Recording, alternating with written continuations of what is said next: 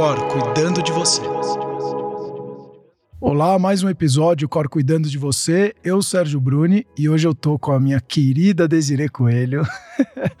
Tudo bom, Desirê? Tudo bem, Sérgio? Olá, todo mundo que está nos ouvindo. E hoje, na verdade, hoje não, né? É, como a gente falou sobre intestino um, em outro episódio, e as pessoas perguntaram muito, porque a gente falou que era o segundo cérebro, e super interessante, a gente resolveu, na verdade, fazer hoje um episódio só sobre microbiota intestinal.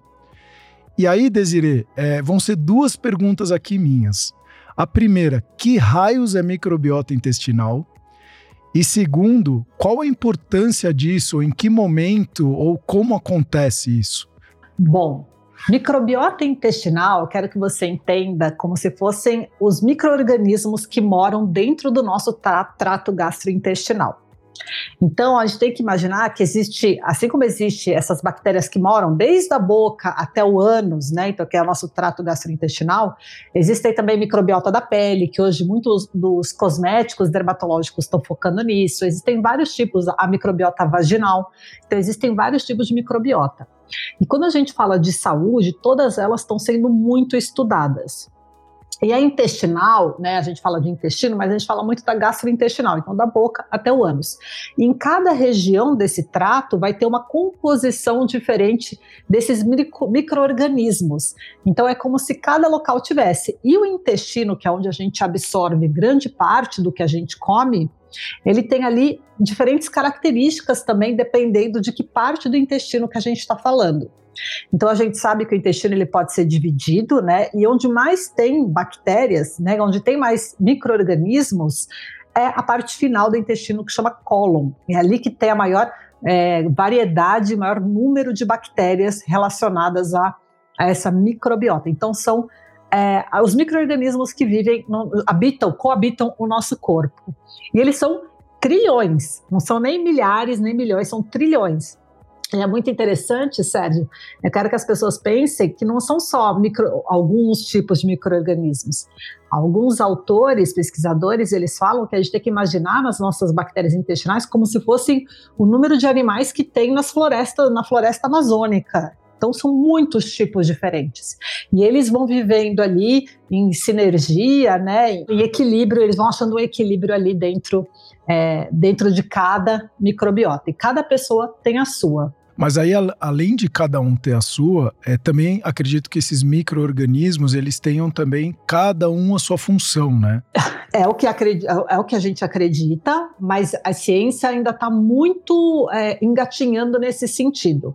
Então, existem vários tipos diferentes, né? Hoje em dia, eles tentam classificar esses tipos de micro-organismos, mas até em 2020 mesmo, ano passado, teve uma nova é, uma nova proposta para reclassificar, porque quando vai descobrindo, é por exemplo, ah, fala de um tipo de, vou falar aqui o um nome de uma bactéria, que é, por exemplo, o Lactobacillus clausi.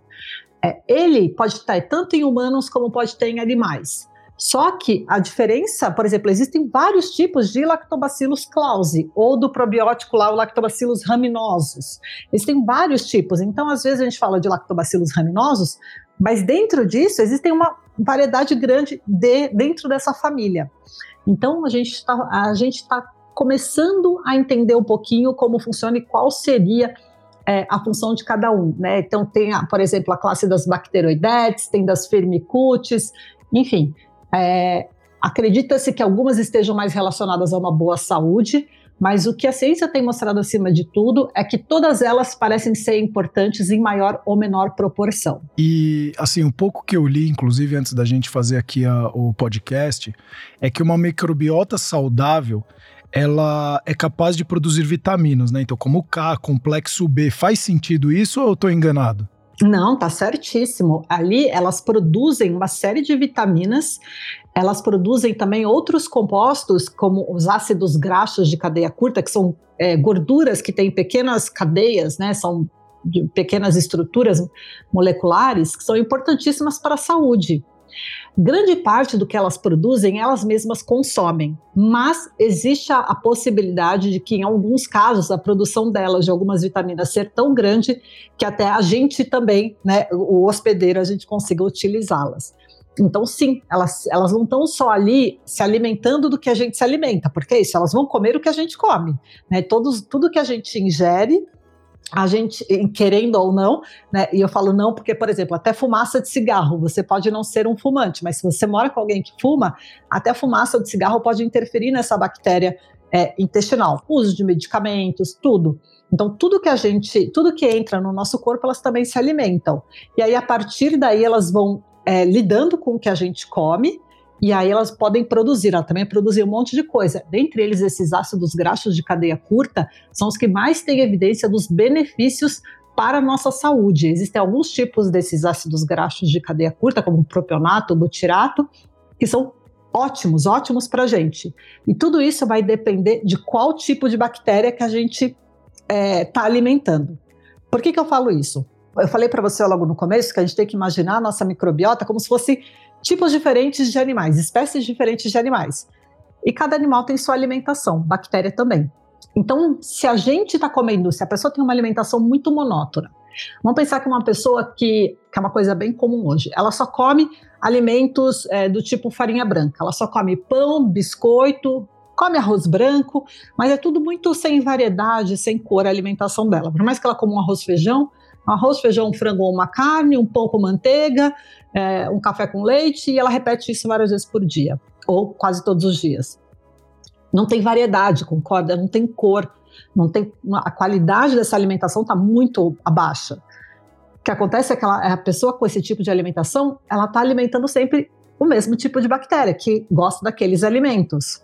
Então, a gente sabe, por exemplo, que as bactérias mais relacionadas à nossa saúde, é, pra, com a melhora da saúde, são aquelas que se alimentam de fibras, que estão presentes onde? Nas saladas, nos vegetais, nas frutas, por isso, nas sementes, nas castanhas. Por isso que esses alimentos também, também é por isso que eles são tão importantes para a nossa saúde. Ah, interessante. Então, por isso também, quando você fala que come bastante é, cereais ou então integrais, né, que você tem esse tipo de alimentação, ele ajuda na flora intestinal, que ele ajuda na absorção de determinadas vitaminas e minerais, não sei, é, ou me corrija, enfim. Mas é interessante porque o pessoal fala, pô, integrais, ele. As, desculpa, integrais não, as fibras, elas são bastante importantes que vão te ajudar, inclusive, nesses processos. Então, e, e legal você falar isso, porque para quem está nos escutando aqui, vai um puxãozinho de orelha para aquela pessoa que é fissurada ou fascinada em suplementação, quando você fala assim, ah, eu tô com falta de complexo B, por exemplo. Então, muitas vezes, a gente às vezes tem, tem uma falta, quem não tem um caso crônico ou um problema, muito por conta da alimentação, né? Como você falou. Às vezes a pessoa tá comendo muito farinha branca e ela acha que tem falta disso, mas na verdade não é que o corpo dela tem falta, é porque ela não tá colocando o combustível correto dentro do corpo dela, né? Sim, existem alguns casos que a pessoa pode ter algum tipo de disfunção, que ela Lógico, pode ter uma claro. deficiência por conta daquilo. Claro. Mas grande parte do que a gente vê hoje, né, de uma pessoa que está escutando um podcast, que tem acesso à alimentação variada, pode ser sim por conta de uma alimentação monótona. É claro que as fibras, elas trazem, tem inúmeros alimentos fontes de fibras, né? Que a gente não come só fibra, a gente está comendo é, a melancia, o mamão, a gente come a, a rúcula, né? A cenoura. É, as fibras têm muitas funções, tá? Ajuda na motilidade intestinal. Esses alimentos por si só já são muito ricos em vitaminas e minerais e outros compostos bioativos. Mas também uma dessas funções é alimentar essa microbiota. Então, quanto mais variar, porque o que, que a gente sabe hoje sobre microbiota e saúde é o seguinte: quanto mais, vou falar bichinhos, tá? Quanto microorganismos, vai ficar mais sério. Quantos mais microorganismos a gente tem na nossa microbiota e é, tipos diferentes e maior grande quantidade deles, melhor. Então, são dois fatores que são avaliados muito quando a gente fala em estudos relacionados à microbiota. Os quantos tipos de espécies diferentes tem ali e se tem muito delas ou não. Então, por exemplo, a gente, os estudos hoje já são bem claros em demonstrar que pessoas com obesidade mais avançada, tipo principalmente grau 2, grau, né, obesidade mórbida, pessoas com diabetes, é, e durante o envelhecimento e algumas outras doenças crônicas, o que acontece é que as pessoas têm uma diminuição, ou seja, tem pouco, pouca variedade na microbiota. E dentro daquela variedade eles têm muito, mas tem poucos tipos diferentes, né? Então a, a biodiversidade dessa microbiota está pequena. Já pessoas que são saudáveis, ela tem uma grande variedade nessa diversidade é, da microbiota. Inclusive, a gente já falou em outros episódios, né, Desiree, a importância da alimentação colorida. Então, muitas vezes você que está preocupado só com a caloria, só com aquela questão da gordura, do carboidrato, você quer ter uma alimentação mais saudável? Foca no, no, no na alimentação colorida. Ah, eu acho que a Desiree falou, inclusive, no outro episódio, a questão das cinco cores, aí tenta colocar umas quatro, cinco cores aí no seu prato quando você for se alimentar, que provavelmente você vai estar com uma alimentação mais nutritiva, uma alimentação de mais qualidade, né? Exatamente. A cor da alimentação, Sérgio, que essa regrinha que vem lá dos nossos bisavós, tataravós, sei lá, ela é muito importante. Porque, querendo ou não, a cor está falando para a gente com variada, tá? De nutrientes, é, né? Ela fala para a gente ali quais os nutrientes que, que tem. Então, desde olhar, é, e a pessoa fala, ah, mas eu como sempre a mesma coisa. Para mudar essa alimentação, a pessoa tem que ficar atenta na hora que ela faz as compras. Então, na hora que ela está na feira, na hora que ela está no supermercado, ou agora fazendo compra online. Então, é parar um pouco, olhar para o carrinho e falar: opa, né? O que, que tem aqui? Qual é a cor do que tá, tem aqui? Assim, porque brasileiro, a gente tem uma das maiores é, diversidades de alimentos em natura, de frutas, legumes e verduras. Mas quando você vai ver, o pessoal come alface, tomate, cenoura e pepino, come, às vezes, uma rúcula ou um agrião, às vezes, é, o e come banana, PF maçã. Que, o, o famoso PF que vem o alface, tomate, pepino e cenoura no máximo, quando vem, e arroz, feijão, batata frita e bife. Exato, às vezes ainda uma farofinha. Mas não é nem é. só ele, mesmo em casa, a pessoa ainda também, ah, eu como fruta, come banana, maçã, pera, né? E, e cadê as outras frutas, as frutas da estação? É, uma vez participando de um programa, a gente fez um levantamento que só de hortaliças, né, e da, da, da família das, das, dos alfaces, existem mais de 300 tipos diferentes. Então, imagina, né, do, do, grupo das beterrabas, são mais de 500 tipos diferentes das beets lá, né? É muita diversidade, né? Cenoura, tem a cenoura roxa, tem a cenoura branca, tem a cenoura vermelha, a gente só conhece uma cenoura. Tudo isso fala pra gente um pouquinho da, da nossa alimentação, como a gente está cada vez restringindo mais. E pensando na evolução Não, do nosso corpo, né, Sérgio? Pode Não, eu ia falar que, inclusive, uma, o padrão de alimentação do brasileiro, por conta desse de muita comida do, do arroz, do feijão, ela tem basicamente três cores, que é o branco, por causa da farinha branca, né? Tem o amarelo, que aí é batata frita, é, ou amarelo meio bege, né? Que é a batata frita e as frituras, e o marrom por causa do feijão. Então, ou então um bife ali que tá mais ou menos na cor. Então você não tem uma grande. Apesar da gente ser um dos países ou o país, como você falou, com maior é. diversidade de alimentos em natura, a gente escolhe ficar quatro, cinco alimentos, né? Calma, mas cuidado, né, Sérgio? Por quê? Porque essa mistura que o brasileiro tem do arroz, feijão e a carne, ela é muito boa. Não é o problema. O problema é se a pessoa só fica ali. Então é sempre complementar. É, eu acho que isso que a gente tem que ficar mais preocupado.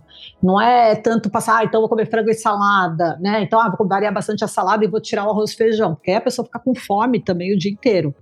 É, o arroz e feijão, ele é muito bom. Mas até mesmo em arroz, né? A pessoa comendo aquele arroz branco, sendo que tem tantos outros cereais.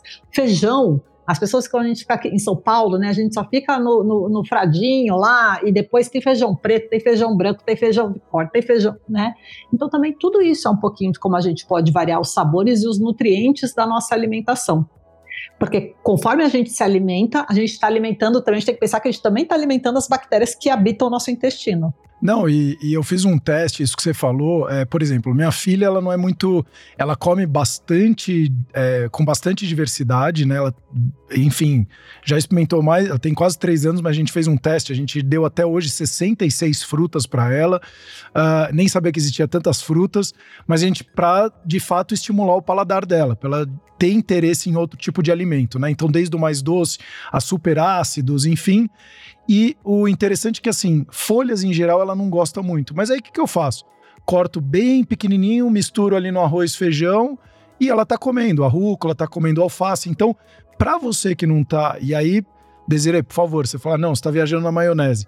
Então, aqui, para você que tá escutando a gente, talvez você fale, ah, eu não gosto disso ou daquilo, corta em pequenas porçõezinhas joga dentro, mistura com o seu arroz, com o seu feijão, que provavelmente você vai ter já o verdinho, ou então o roxinho da beterraba, ou então uma, um laranja da cenoura, né? Perfeito. É, achar modos de consumir né, e variar a alimentação. Acho que quando a gente fala de introdução alimentar, que é o caso né, da sua filha, ela está com dois anos, três anos? É, vai fazer três anos em outubro. Né? É, eu acho que essas coisas funcionam muito bem. Mas também se a pessoa lá não como, a pessoa às vezes fica sofrendo, fala, mas eu não gosto de alface. Gente, alface não é insubstituível, ninguém precisa comer alface, mas tá comendo o resto? Come um brócolis, de repente, uma couve-flor, às vezes gosta de rúcula, espinafre, ou come frutas. Enfim, tem, tem, que entender, nenhum alimento é insubstituível. Então, como e como variar dentro das coisas que você gosta. E não ter aquela visão da nutrição chata, né, que fica falando de nutrientes, que fala, ah, então o certo é comer salada sem tempero, ou eu tenho que fazer o legume no vapor. Não, você tem que começar pelo jeito que te apetece mais. E depois, se for do seu agrado, ir cada vez mais fazendo uma alimentação simples. Claro que uma alimentação mais simples, sem, sem frituras ou reduzindo frituras, açúcares, farinhas brancas, é o melhor para a saúde e para a microbiota. É, existe um, né, até para as pessoas fazerem em casa, existe um exercício que é bem legal, porque você falou agora da, que, a, que ela, ela comeu, a Duda comeu 66 frutas diferentes, que alguns pesquisadores relacionam uma alimentação saudável, né, para microbiota, tá? Para microbiota, variar na semana, mais ou menos comer 50 coisas diferentes na semana. Alimentos in natura, tá? A gente está falando principalmente. Apesar de iogurte, o iogurte natural, integral, tá? Não esses. Aqui no Brasil tem iogurte que chama iogurte, mas que na verdade é quase uma sobremesa, né? Mas aquele iogurte natural é das, um dos melhores alimentos que tem para microbiota, tá? E tem o kefir, que algumas pessoas também gostam de falar, mas depois pode falar dos alimentos específicos. Mas Imagina os alimentos in natura. Claro que às vezes a gente vai processá-los um pouquinho para consumir, como o feijão. Você não come feijão cru, nem pode, nem deve, né? Mas Pensando nesses alimentos que a gente compra, come praticamente do jeito que a gente compra na feira. Comer 50 coisas diferentes. Então vai lá, pega um caderninho no começo da semana e anota tudo que come. Então vamos supor que a pessoa no café da manhã come mamão e come mamão com aveia, né, aveia em flocos, aí escreve a mamão e aveia. E aí vamos supor que no almoço ela come alface e tomate. Perfeito, ela escreve lá, terminou o dia, comeu esses quatro alimentos. Amanhã, na terça-feira, amanhã de manhã, se ela comer as mesmas coisas, ela não pode escrever de novo, porque ela tem que. É só uma folhinha para coisas diferentes que ela come em sete dias. Então é para ver como monótona está a alimentação. Porque às vezes a pessoa fala, ah, eu como bastante vegetal, mas come sempre os mesmos. Claro que isso é um segundo, um terceiro passo. Primeiro, aumente alimento in natura na sua alimentação. Segundo, cuide da variedade. Então, é sempre a gente pensando nos passos que a gente tem que dar. Né? Porque se a pessoa for pensar, nossa, eu tenho que comer 50 coisas diferentes na semana, já é um pouco sufocante. Não, pelo amor Mas de legal... Deus, senão, senão é igual o exercício, que a pessoa fala, ah, eu preciso correr, e aí ela pensa na maratona e acaba não, fazendo, não saindo é, de casa. Não, não estamos falando isso que você tem que comer 50, pelo amor de Deus. Mas quando a gente fala de 50 coisas diferentes, salsinha, cebolinha, alho, cebola, tudo isso entra. Porque tudo isso é praticamente natural. Então, os temperos entram, tudo que é vegetal entra. Então, se a pessoa gosta de coentro, colocar bastante coentro na alimentação, é, salsinha, cebolinha, orégano, manjericão, alecrim, todas essas ervas são maravilhosas para nossa microbiota e para nossa saúde. Então, às vezes, é, é, é, a ideia é que a pessoa encare isso como um desafio da semana.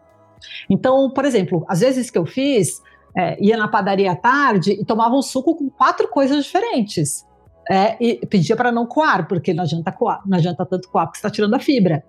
Então, e aí é meio que eu falo, é, roubava, né? Assim, mas é, é, a ideia é estimular um pouco, descobrir novos sabores e trabalhar um pouquinho, sair um pouco dessa monotonia. Porque é assim que a gente alimenta a microbiota, dando comida de qualidade para ela. Perfeito. Ô Desirei, como que a gente elimina as bactérias ruins do, do intestino? Essa pergunta ela não é tão fácil assim. Primeiro que a gente tem que entender, é, quando a gente fala de bactéria ruim, a gente está falando muitas vezes de uma coisa que está causando um problema, uma intoxicação. existem, é, é, existem medicamentos para isso, até antibióticos, né? Muito antibiótico para matar a bactéria. Agora, quando a gente pensa nessas doenças crônicas, a gente está falando de que a população de bactérias que habitam no nosso intestino já está com uma certa característica. Pra gente, e aí é, é imaginar, Sérgio, como se fosse meio que uma briga entre tipos diferentes de bactérias. Você tem que começar a alimentar a bactéria que você quer que aumente sua população para ela ganhar da outro tipo de bactéria que está mais relacionadas a doenças. E quando a gente falou naquele episódio lá, por exemplo, que o intestino é o segundo cérebro, Hoje em dia, eles falam até de características de microbiotas que estão relacionadas, por exemplo, com o estado mais ansioso, né, com a ansiedade, com a depressão. Então, como também nessas doenças, a microbiota fica alterada. E aí, quando você vai ver a alimentação dessas pessoas, ela normalmente está muito rica em alimentos ultraprocessados, né, que são ricos em gordura, sal, açúcar, aquilo que a gente meio que sempre fala aqui para os ouvintes. Então, como é que você pode dar um primeiro passo? Tá, então vou começar a acrescentar uma, duas frutas no meu dia. Vou aumentar um pouquinho o prato de salada no almoço. Não precisa fazer grandes transformações, mas vai acrescentando aos poucos. Assim que você vai conseguir, vamos dizer, repovoar o seu intestino, mas tem que ser contínuo, tá? Não adianta fazer por um período de tempo e depois, ah, aí eu volto para tudo. Não, não adianta. O, e o quão importantes são os probióticos, ou então, como você falou, lactobacilos, e onde encontrá-los é, para a microbiota intestinal? Quando a gente pensa nos principais alimentos para microbiota intestinal, a gente está pensando em fibras, tá? A gente pensa em probióticos mesmo, alimentos que têm potencial probiótico, que são os iogurtes, o kefir, que muitas pessoas fazem em casa. Tem alimentos fermentados, por exemplo, aquele repolho, né? É, é, esqueci o nome dele agora, alemão. Mas existem alimentos fermentados mais naturais que também são bons para microbiotas. O kombucha, ou kombucha, que é aquela bebida do chá que também é gaseificada, ela é gaseificada justamente pelas bactérias que habitam e é um excelente substituto inicial para um refrigerante ou para uma bebida açucarada e é muito boa para a microbiota intestinal. Então, existem diversas possibilidades. Além disso, existem os suplementos, né, que é comprar o próprio, o próprio probiótico. E quando a gente fala de probiótico, quando a gente fala de suplemento, existem três classes, né? Que é o probiótico, que é a própria bactéria, que você vai simplesmente já pegar e consumir. Existe o prebiótico, que é o alimento daquela bactéria, que normalmente são fibras, e existe os simbióticos, que são os dois juntos. Então, ah, eu tenho, tenho vários é, suplementos que têm os dois, então chama simbiótico. Se você está consumindo só o bichinho, né, só a bactéria, chama probiótico. E existem diversos tipos hoje no mercado, com um bilhão, cinco bilhões, e, e aí tem que entender qual que é a indicação de cada um deles. Mas mais uma vez, né, Sérgio? A indústria de suplemento sempre está muito na frente e muito mais. Uh, vou usar uma palavra. E muito mais. É, como se diz, ela aposta muito mais no papel dos probióticos do que a própria ciência. Enquanto a ciência está engatinhando para tentar desvendar o papel da suplementação, a ciência já vende lá suplemento para dor de garganta, suplemento para diarreia, suplemento para constipação, para a saúde da mulher mas isso ainda não tem. Grande parte deles, tá? Não todos, mas grande parte deles não tem comprovação científica. É, alguns é. têm, alguns têm. Por exemplo, né, você que teve filho agora, é, tem aquele para cólica, né? Para cólica, aquele medicamento para cólica é um probiótico, é, é uma bactéria, chama Lactobacillus reuteri. Então, existe também, né, para quando a gente está com o intestino mais solto, quando a pessoa está com diarreia, existe também um que ajuda a repovoar ali a, a microbiota intestinal. Mas, fora esses, existem poucos, é, pensando em saúde, assim, né, é, a gente ainda está engatinhando. E assim, Sérgio, o que a gente tem que pensar, existem trilhões de bactérias no intestino. Se você pega um suplemento que vai ter ali um bilhão, é você colocar uma gota d'água ali na piscina o quanto daquilo vai ter efeito. Pode ser que tenha muito, pode ser que não tenha. Então é meio que ainda muito um, um jogo, né? E, e, ainda não é tão, não é uma ciência tão certeira. Então, antes da pessoa comprar um probiótico e gastar dinheiro à toa, tenha muita certeza que foi indicado por um profissional que estuda o tema. É, e, e além disso, e é para minha segunda pergunta, até para saber se a pessoa precisa tomar ou não, como eu consigo identificar se eu tenho ou como saber se o, se o intestino ele está saudável ou não? Quais são as características ou então uh, sensações que eu tenho que me, me mostre se ele está saudável ou não? Ah, acho que vai parecer bobo o que eu vou falar, mas o intestino saudável, primeiro, você não lembra que ele existe. você só vai lembrar que ele existe na hora de que ele fala: olha, tá na hora de esvaziar, tá na hora de ir no banheiro, e nessa hora, logo depois, ele vai te trazer uma certa felicidade. Então, porque é isso, o intestino você vai, ele tem que digerir, você não tem que ter grandes sintomas relacionados ao intestino. Então, se a pessoa tem muita distensão abdominal, tem dor, algum tipo de alteração, isso é um sinal de alerta. E se a pessoa não tem o sinal para evacuar, isso é outro sinal de alerta. E se a pessoa evacua, mas fica com uma sensação ruim, sensação que nos vaziou, outro sinal de alerta. Então, o intestino saudável é aquele que você nem lembra que existe, te avisa, ó, tá na hora de esvaziar, e isso o ideal é que seja feito diariamente, ou pelo menos dia sim, dia não, e que depois você tem aquela sensação de alívio, aquela sensação prazerosa de que o intestino esvaziou, né? Eu falo com os pacientes que é de serviço bem feito. Quem tem o intestino que funciona bem sabe como é diferente.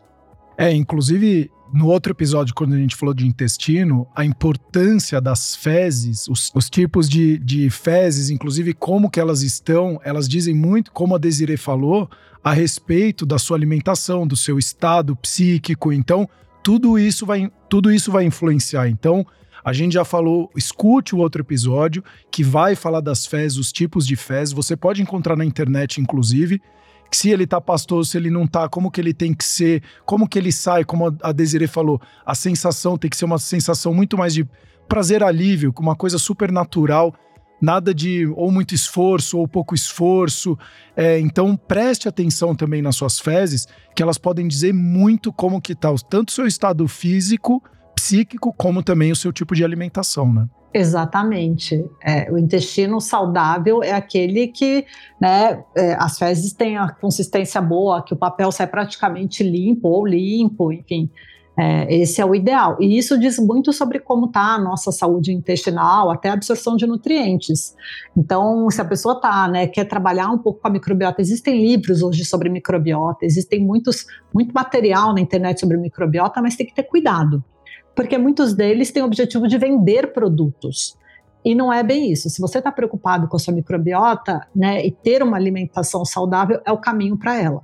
E é uma alimentação bem variada, colorida, rica em alimentos in natura. Essa é a chave. É, até porque tem bastante líquido também nessas alimentações. É, também a importância, eu acredito que a hidratação deve ajudar bastante. Eu vejo, é, como a gente falou em outro, no, no outro episódio, é, quando eu bebo pouca água, na hora de eu ir no banheiro, às vezes acaba até doendo um pouco. E quando eu tenho uma, uma alimentação muito mais rica em produtos in natura, em alimentos in natura, desculpa, e também acabo tomando bastante água, a facilidade, a tranquilidade na hora que eu vou no banheiro, ela fica até melhor. É, eu acho que tem a ver aqui com o nosso assunto, né? Então, assim, é outra pergunta que eu recebi muito aqui da, da, das pessoas a respeito de intestino, mas também Uh, o que, que seria flora intestinal? Qual a importância da flora intestinal? Não, é, quando as pessoas falam disso, elas estão falando da bactéria, da microbiota intestinal. É exatamente ah, isso que a gente conversou hoje. Elas estão falando desses micro-organismos que habitam dentro do nosso intestino.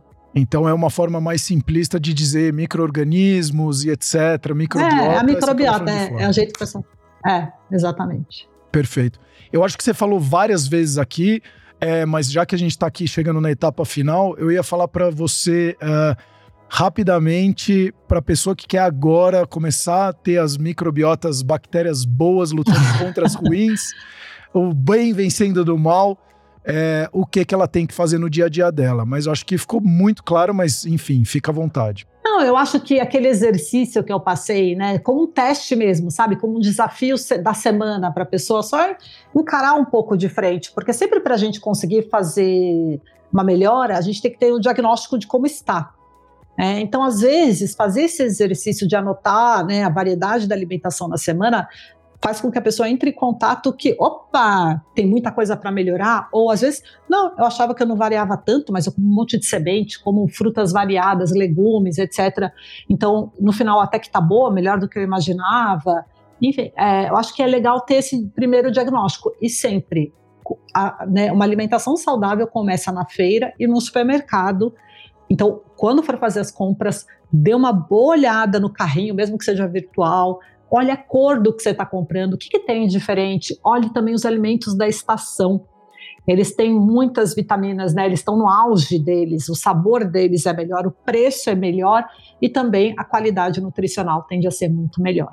E para você que está nos escutando, é de novo, as frutas, esses alimentos, se você quer gastar menos, é, provavelmente essas, esses alimentos eles vão te deixar mais, com mais saciedade por mais tempo.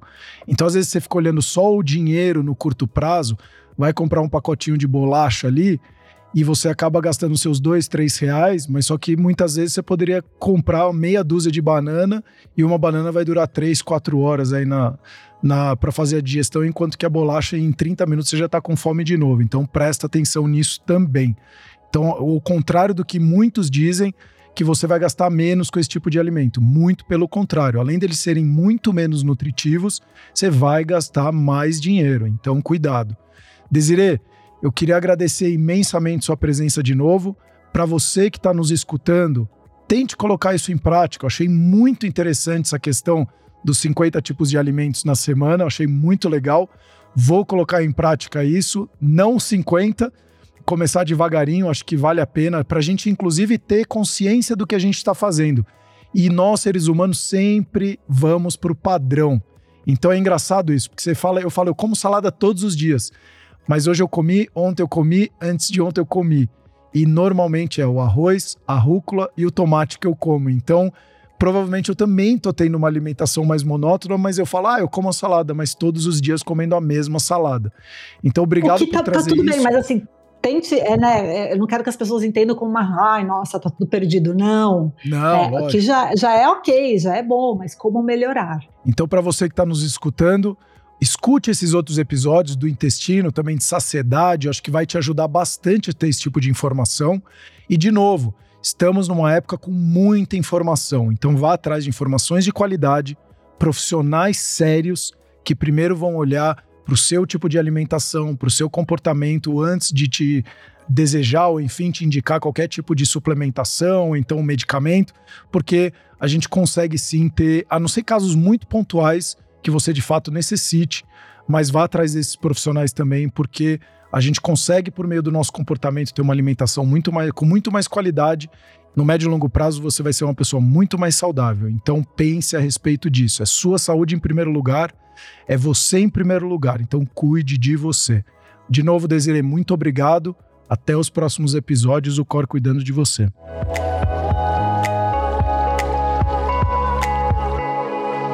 Cor cuidando de você.